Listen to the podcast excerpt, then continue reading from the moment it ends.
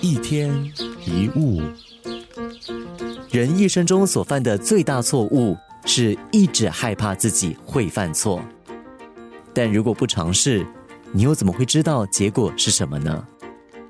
小孩子刚开始学站立的时候，会不断跌倒，然后再爬起来，但他们不会评论自己的表现如何，或者是拿自己和别人做比较。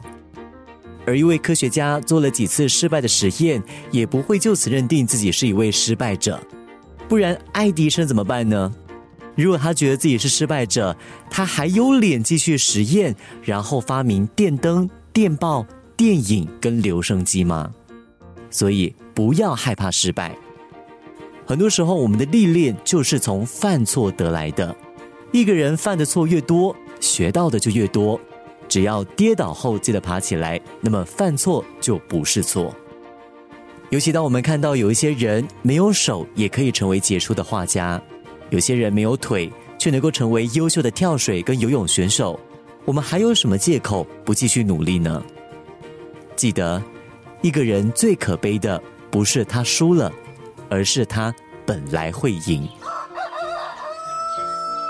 如果你还是很害怕犯错的话呢，试试看这个方法。当你获得一个不错的机会，但压力很大，先问自己最坏的情况是什么，你可以接受吗？然后再问自己，如果你不害怕，你会抓住这个机会吗？如果两者的答案都是肯定的，那么就去做吧。面对恐惧跟压力，要踏出第一步并不容易，但是勇气就是这么产生的。尽管害怕，继续向前。你就能够超越自己，这就是勇气。